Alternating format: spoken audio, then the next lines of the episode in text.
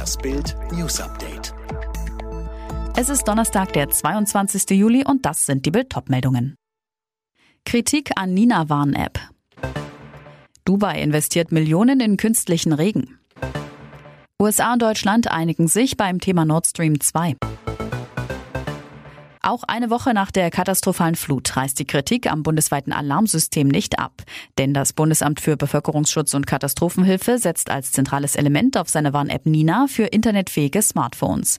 Auch Bundeskanzlerin Angela Merkel lobte die Vorzüge der Warn-App gegenüber Warn-SMS.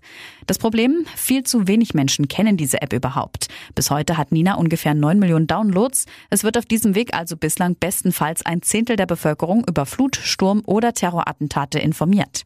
Nina ist gescheitert, lautet das harte Urteil von Digitalexperte Thomas Jarzombeck, der den zu kleinen Verbreitungsgrad der App anprangert. Man darf die Warnung nicht davon abhängig machen, dass Menschen diese App installieren. Die Warnung muss zu den Menschen kommen, nicht umgekehrt. Regen wie ein Wasserfall, als ob Petrus höchstpersönlich alle Schleusen geöffnet hätte, damit sich all sein nasser Besitz über den Wüstenstadt Dubai ergießt.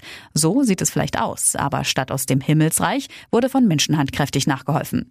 Dubai hat künstlichen Regen erzeugt, um gegen die Temperaturen anzukommen, die seit vielen Tagen über 40 Grad Celsius liegen und jetzt auch noch die 50 Grad Marke knackten.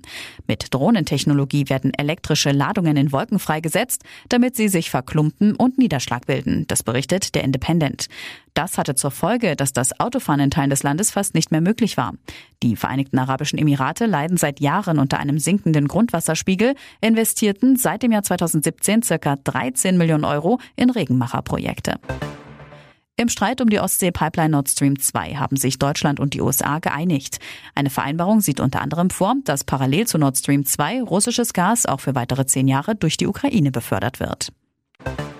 In Norwegen wird heute der Opfer der Anschläge von Oslo und Utøya vor zehn Jahren gedacht. Ein Rechtsextremist hatte eine Autobombe in der Hauptstadt gezündet und danach auf der Insel Utøya auf Jugendliche eines Feriencamps geschossen. Bei den Anschlägen starben 77 Menschen. Bundeskanzlerin Merkel stellt sich heute den Fragen der Hauptstadtjournalisten. Ob Innen- oder Außenpolitik, in der Sommerpressekonferenz will die Kanzlerin alle Fragen zu aktuellen Themen beantworten. Es ist bereits ihre 16. und da sie im September nicht wieder antritt, auch ihre letzte Sommerpressekonferenz. Alle weiteren News und die neuesten Entwicklungen zu den Top-Themen gibt es jetzt und rund um die Uhr online auf Bild.de.